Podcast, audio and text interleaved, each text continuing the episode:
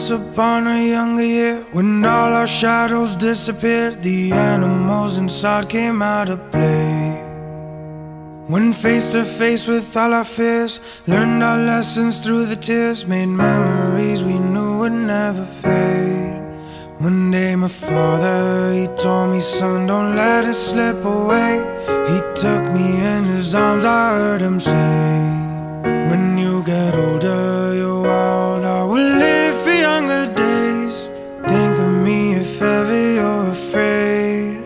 He said, One day you'll leave this world behind. So live a life you will remember. My father told me when I was just a child.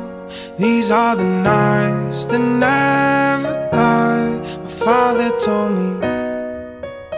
OK，大家好，欢迎来到 t u r Talk 全球宏观研究的频道。那距离我们上一次更新呢，已经过去了有大概两个月的时间哈。按照我们之前的既定的嗯制定的计划呢，是啊一个月更新两期节目，也就两周两周一更这样的一个频率哈。然后现在呢，我们又回到了 两个月更新一期节目的一个恶劣的模式啊，所以所以在在这里呢，我们要做一个非常深切的这个这个这个自我检讨啊。那么在未来呢，我们尽量啊，把我们的这个更新的这个频率重新拉回到这个两周一更的这个这个情况上来。那在上一次更新完节目之后呢，我们有发过一条公告。那这个公告呢，是内容呢是关于我们呃去交呃改改变我们变更我们这个频道的名称啊。我们从原本的这个 Till Talk 全球宏观研究和大类资产配置，然后更新到了这个 The Trading Flow，因为 我们其实也很早就发现。呃，我们的这个名称是很长的，然后在在整个播客这个领域里面，我们都算很长的一个名称，所以呢，这个也不太方便大家去记忆的。然后另外一层呢，就是因为本本身我们的团队呢是由呃一些呃经济研究员，包括市场的研究员，还有更多的这些交易员组成的一个这样一个团队，所以说呢，我们以这个就 Trading Flow 啊这个这样的一个名称来命名我们的节目的话，会更加的贴切哈。然后呢，我们的这个呃 t i k t o k 全球宏观研究的这样一个主题呢，也会嗯，也会在最近吧，会推出一些呃观点分享的一些工具哈，也呃大家可以对我们有一些期待。那么今天这一期节目呢，我们主要来聊这么几个话题啊，一个就是刚刚过去的这个五月 FOMC 的最新的一些情况，然后啊，我们或许已经看到了，就是美联储五到五点二五的这样一个本轮加息的一个。终端利率的一个情况哈，那未来呢，美联储会进入到一个 hold after hike 的这样一个一个情况，去继续观察通胀的一些变化。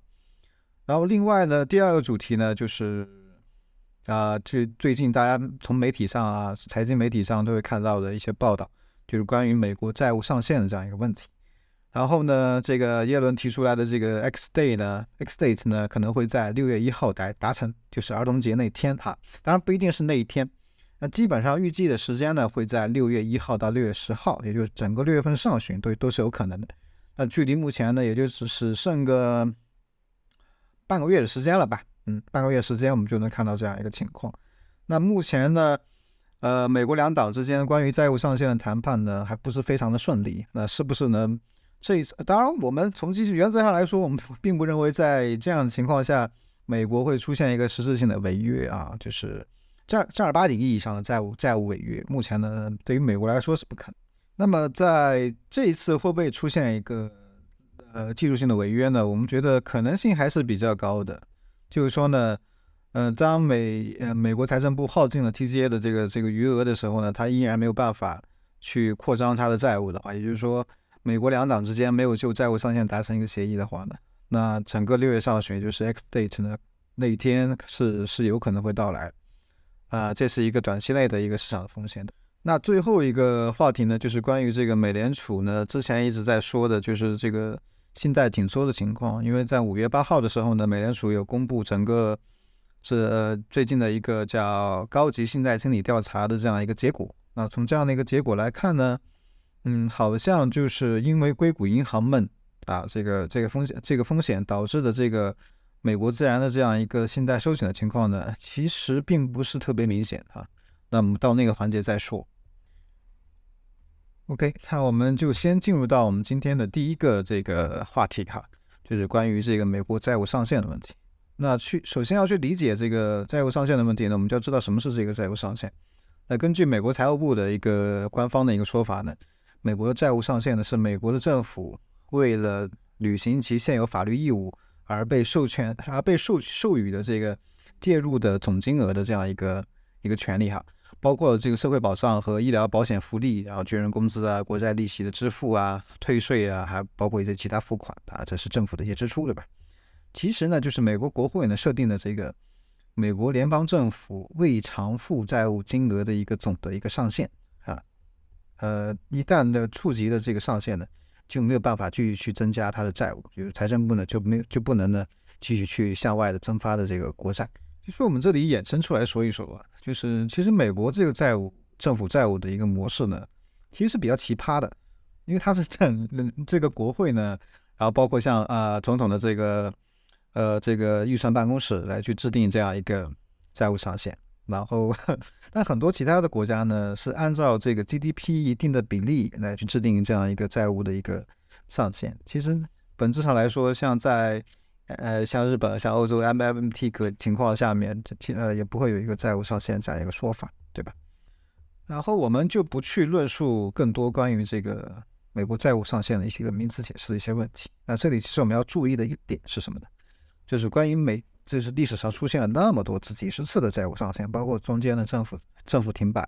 就是债务上限没有没有得到一个妥善的解决，也出现过这样的情况。包括在奥巴马时期呢，也也经常出现。那么出现这样的情况之后呢，每一次的解决的办法就是提高这个债务上限。我们在那个 show notes 里面有有有有去放一张图，就是这个债务上限每次都被提高，每次都被提高，这样一个像一个台阶的一个一个一个图哈。所以呢，我们就不难发现呢，其实债务上限的谈判呢，是美国两党之间的一个自身利益上的一个博弈啊，就更更多的就是以这样一个设一个一个一个由头来去做一些其他利益上的一些博弈。所以本质上来说呢，对于一些呃财经知识相对来说比较薄弱的一些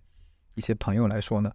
可能会看到说媒体去报道啊，美国出现。债务违约啊，是一个很大的事情。确实啊，这一旦就是在 X day 那天呢，出现了违约呢，确实是一件很大的事情。但目前来说呢，嗯，并不是我们正儿八经的那种违约，并不会说像像希腊危机啊、债务危机那样，说我还不上钱的那种那种状况啊，那样的情况呢，目前对于美国来说呢，还不至于会发生。然后最近我们观察到的一个资产，这个资产是什么呢？就是黄金。黄金它本质上来说呢，它是一个零息的。通胀保持债券，然后最近呢，因为呃同同样，它也对标了整个这个纸币的一个信用的一个风险。当信用当纸币的一个信用风险发生的时候呢，嗯，这个黄金自然会受到更多的追捧。啊，黄金呢也是今年最低到了一千六百多啊，一千六百多美元每盎司，然后最近又回到这个两千啊，到两千呢又去挑战了一个历史接近一个历史新高之后呢，好像目前呢。去继续去去突破的一个情况呢，没有那么明显这也是为什么呢？就是一方面市场利用的这个债务上限去炒作效应呢，然后让出让黄金的出现一个短暂的一个泡沫的一个发酵。所以短期内我们认为黄金这一类的资产呢，它已经超出了它目前所要承载的一个一个定价的合理的定价范围，已经有一个泡沫化的一个趋势。当然，我们对于嗯。我们在播客里提到的任何一类资产的观点呢，仅仅代表着我们的立场啊，就不不构成任何的投资建议啊。这里我们要去做一个具体的一个声明。然后另外呢，我们就来看这个美债收益率曲线的一个短端，就是尤其是一个星呃一个月期的啊，一个月期的这个国债呢，已经最高已经来到了五点八五点八几啊。那具体的数字呢，我今天还没有看。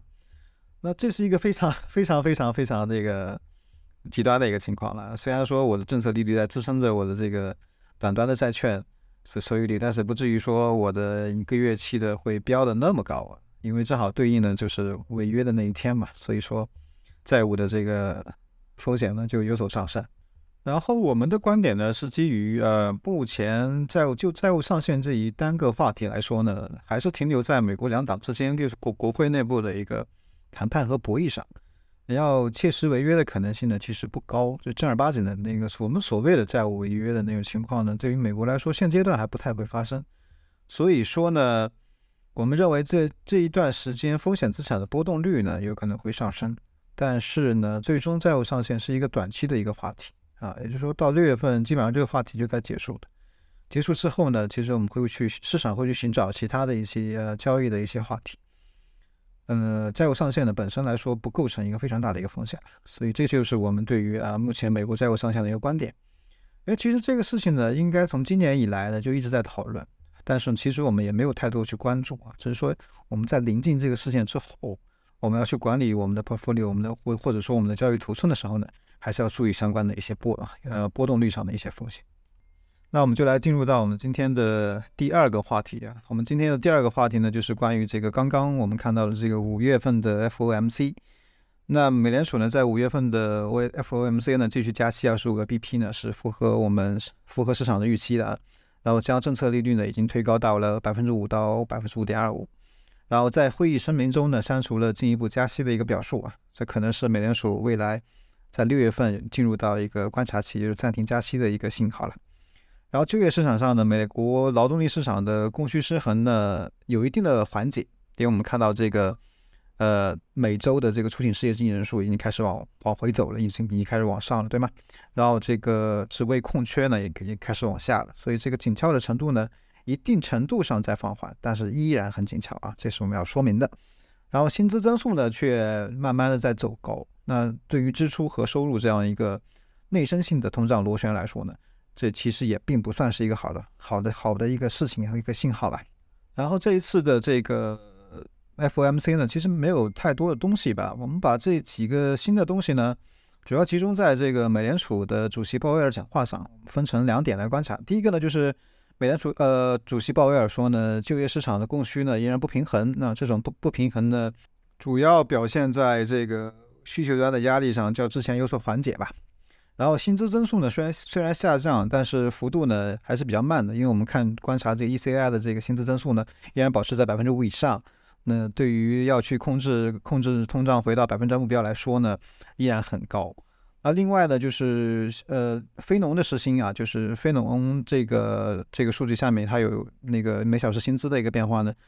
呃同比增速呢从回落到了百分之四点二。比去年三月份的分值呢要低百分之一点七，然后职位空缺呢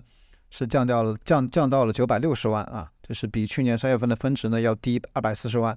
所以呢我们可以看到啊，就是就业市场的这个这个压力呢在逐步的一个缓解，当然也可以让美联储呃在六月份去呃保持一个观望的一个态度。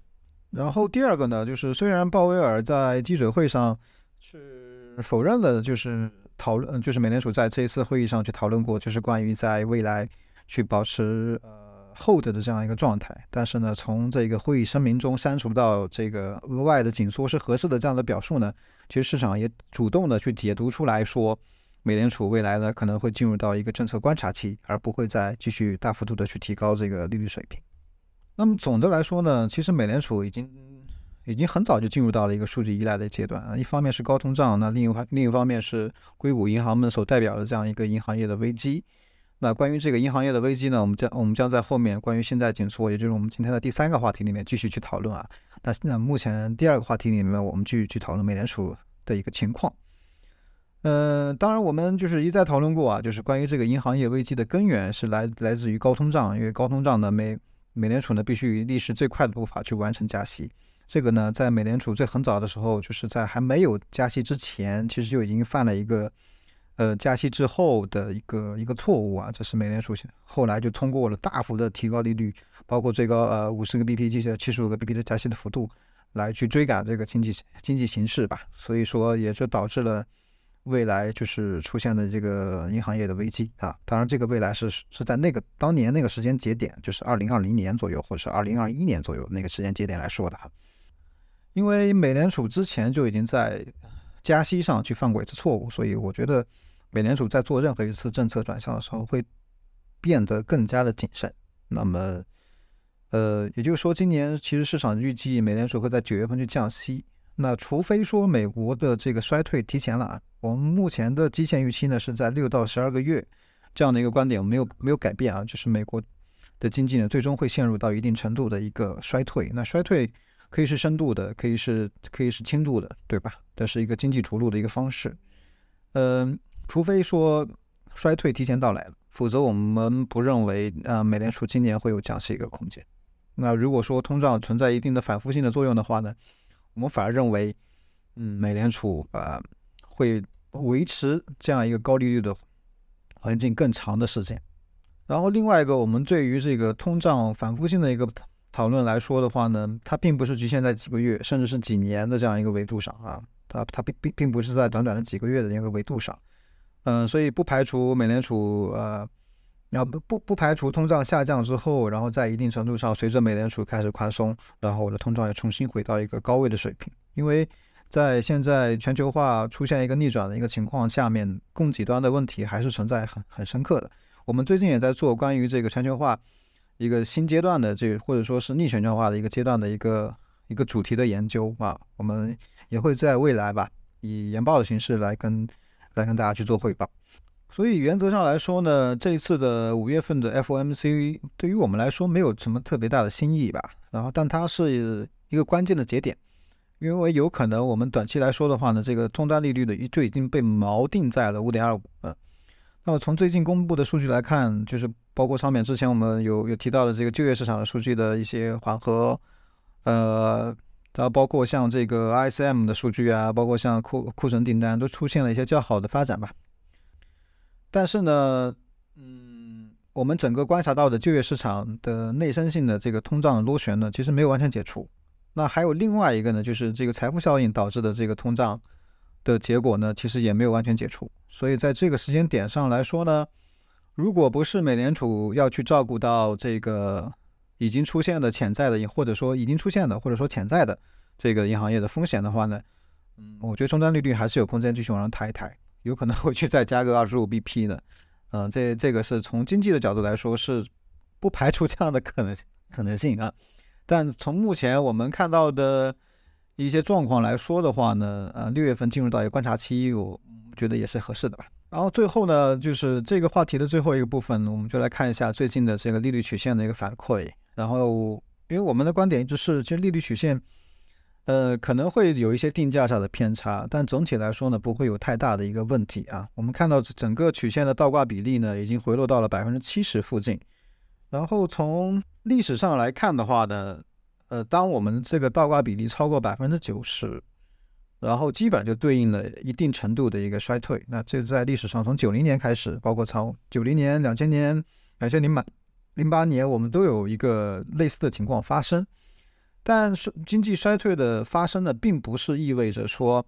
啊，这个当我在这个倒挂比例最顶峰的时候就会发生，而往往是在倒挂比例超过百分之九十，然后从这个九十超过百分之九十的水平回落到我们的平均水平，大概在零到百分之十左右的时候呢，呃，经济衰退会发生啊。这个让在这个过程当中呢，对应的这个风险资产的价格，这里我们主要以这个标普五百来观察。嗯，会会有一定程度的一个调整，一个下跌的过程，呃，也是对应的这个戴维斯双杀的第二个阶段，就是我们 E E P S 下修的这样一个情况的一个一个下跌，一个股市的下跌。当然，我们会把这个倒挂比例的这个图呢，同样会贴在我们 Show Notes 的一个这个里面啊，大家方便大家更直观的去观察。那另外呢，大家也可以去关注我们的公众号 To Talk Finance 来去做更多的图表跟踪，因为我们公众号呢是文本形式的啊。然后我们的更新的频率会更高一些。OK，那我们就进入到我们今天的最后一个话题，就是关于美联储一直在强调的这个信贷收缩的一个情况啊。那其实信贷收缩这个东西呢，很难去量化的来去形容，呃，因为它是由银行自身和包括像需求端来去自我的一个反馈，嗯，很难去量化。然后美联储呢，它会有定期的去公布它的这个高级信贷经理的调查。然后这项这个美联储的高级信贷经理的调查呢，是对约八十个国家，呃，八十个就是美国国内的银行和二十个位于美国的外外外外国银行的分支机构的信贷部门的高层来进行一个问卷的调查。内容呢，包括了放贷标准与条款的变化，然后这个放贷的供给和需求的变动啊，然后银行紧缩企业贷款标准化的比例呢，主要是询问各家银行过去三个月里面。给予企业贷款的标准变化的情况。受访银行呃有没有显著的这个收紧啊，或者略微收紧啊，维持不变啦，略微放宽啦，显著的放宽的五个选项来进行回答啊，它是一个问答形式的一个一个一个问卷，然后最终它呈现出来的结果呢，就是全部银行的净比例啊是收紧的还是放宽的来呈现，并且呢是以零轴为一个界限来观察的。当这个当这个总结出来的指标呢高于零轴呢，会显示这个企业贷款的标准在收紧。然后，如果说是低于零轴呢，就是一个放宽了。我们会把这张图同样的贴在我们 show notes。然后当时，呃，我们，呃，五月八号的时候，应该上周吧，上周对，上周我们有把这张图也贴在了我们公众号里面，大家可以去查看。我们就重点来描述一下，就是这样一份数据有什么意义啊？就是说，当这个美联储的加息循环启动之后呢？紧缩的利率环境呢，将导致家庭部门和企业部门因为融资成本的上升而开始进入到一个去杠杆的阶段，对吧？然后这个金融资产的价格呢，也会因为这个利率的变动而重新定价，这是一个估值变化的一个过程，从而会导致波动率上升，资产流动性风险扩大。那在这样的情况下呢，为了应对未来潜在的违约的风险，就是坏账的风险啊，违约的风险，银行会将主动的这个紧缩放贷的标准去去提高。以避免放贷给具有违约风险或抵押品价值波动较大的一些呃借款者吧。那通常呢，在加息的初期，以小型企业的贷款标准嗯收缩为为为为为一个先导的一个情况啊，然后传导至中大型企业，然后当市场上的这个资金量呢持续的减少，最终会发生市场流动性不足啊，然后呃违约率上升的这样一个情况。并且呢，这个也最终会反映在这个信用利差的一个趋势上。我们如果从历史上来看的话呢，在每一次呃这高级信贷经理调查出来的这个信贷收缩的这个比例呢上升，其实都是要领先或者是同步于这个信用利差的趋势的。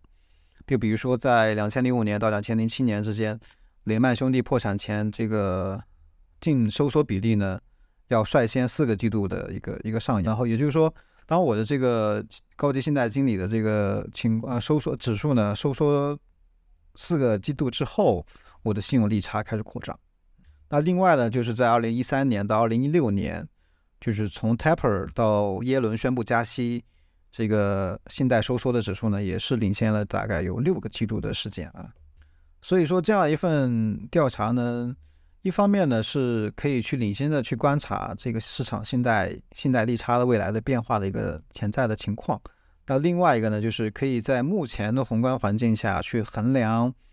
呃，市场有没有出现自我的一个信贷收缩的情况，从而让美联储去判断，所以说我需不需要有更多的利率来去压制我的这个这个通胀的问题。那么我们具体来看一下五月八号公布的这样一份数据吧，就是小微企业和中大型企业的收缩比例呢，基本上都来到了百分之四十六。从绝对数据来观察的话呢，信贷收缩的情况是比较高的。但是从美联储加息的情况来考量的话呢，由于银行业风险引发的这个信贷收缩的影响呢，其实并没有给信贷环境带来直接的压力啊。从而呢，美联储要想通过去观察这个信贷收缩来压缩终端利率的这个压力呢，其实也就没有没有很强。我们可以举一个非常直观的一个情况来看，就是从今年的一月份的调查结果和目前五月八号的调查结果中间就包括了三月份因为硅谷银行出事儿，然后这样一个一个时间，整个信贷比例上上升了，收缩的比例呢大概上升了大概有百分之二的一个水平吧。所以说这个情况呢，并没有很很很高，或者说，呃，对美联储的加息形成压力。所以美联储说，呃，信贷自然收缩的这个情况呢，会抵冲掉，会会增加一些就是加息的效果。那从从从目前美联储给出的数据来看呢，我们觉得说确实是有了，确实是发生了一些，但是呢，这个幅度还是比较有限。OK，那么我们今天主要讨论了三个话题吧。呃，一个呢是美国债务上限的一个观察，包括我们越来越临近这个 X day，然后这个市场的波动率可能，尤其是在风险资产这一块啊，可能会上升。那另外一个呢就是五月 FOMC 的一个观察，我们认为这是美联储的一个转折点吧，然后它也是正式进入到了一个 hold after hike 的一个情况。那第三个呢，就是美联储所谓的这个信贷收缩的情况的一个观察，我们是透过美美联储自己的这个高级信贷经理的这样一项数据来去做一个观察。呃，本身来说呢，我们的观点啊，在上一次播客之前也有也有阐述过，包括我们在自己其他的一些公众号上也有一些阐述，这里呢就不再赘述了。然后是目前呢，这 最近几周呢，其实市场还是比较无聊的。那在无聊的市场环境当中呢，其实要找到一个确切的宏观环境呢，其实也是不容易的。比如说今年呢，整个的市场的一个投资回报来说呢，我们认为的预期呢，可能还是要放低一点吧。就是说这今年可能要稍微佛系一点。好，那欢迎大家继续关注我们的播客节目啊。好，那我们今天的节目就到这里了。那大家可以针对我们的话题，在我们的。那个公众号啊，或者是我们的播客下面去做一些评论，我们来进行更多的一些交流。那当然，我们要继续重申啊，我们在所有的播客节目里，我们提出来的一些观点，不具备任何的这个投资建议哈。呃，市场有风险，投资需谨慎。我们下一期节目再见，拜拜。Once upon a younger year, when all our shadows disappeared, the animals inside came out of play. When face to face with all our fears, learned our lessons through the tears, made memories we knew would never fade. One day, my father, he told me, son, don't let it slip away. He took me in his arms, I heard him say, When you get older, you're wild, I will live for younger days. Think of me if ever you're afraid. He said, One day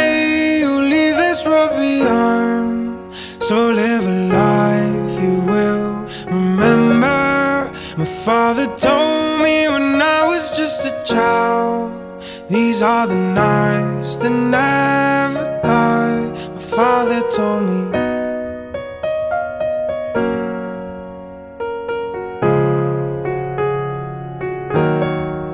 My father told me when I was just a child. These are the nights that never die.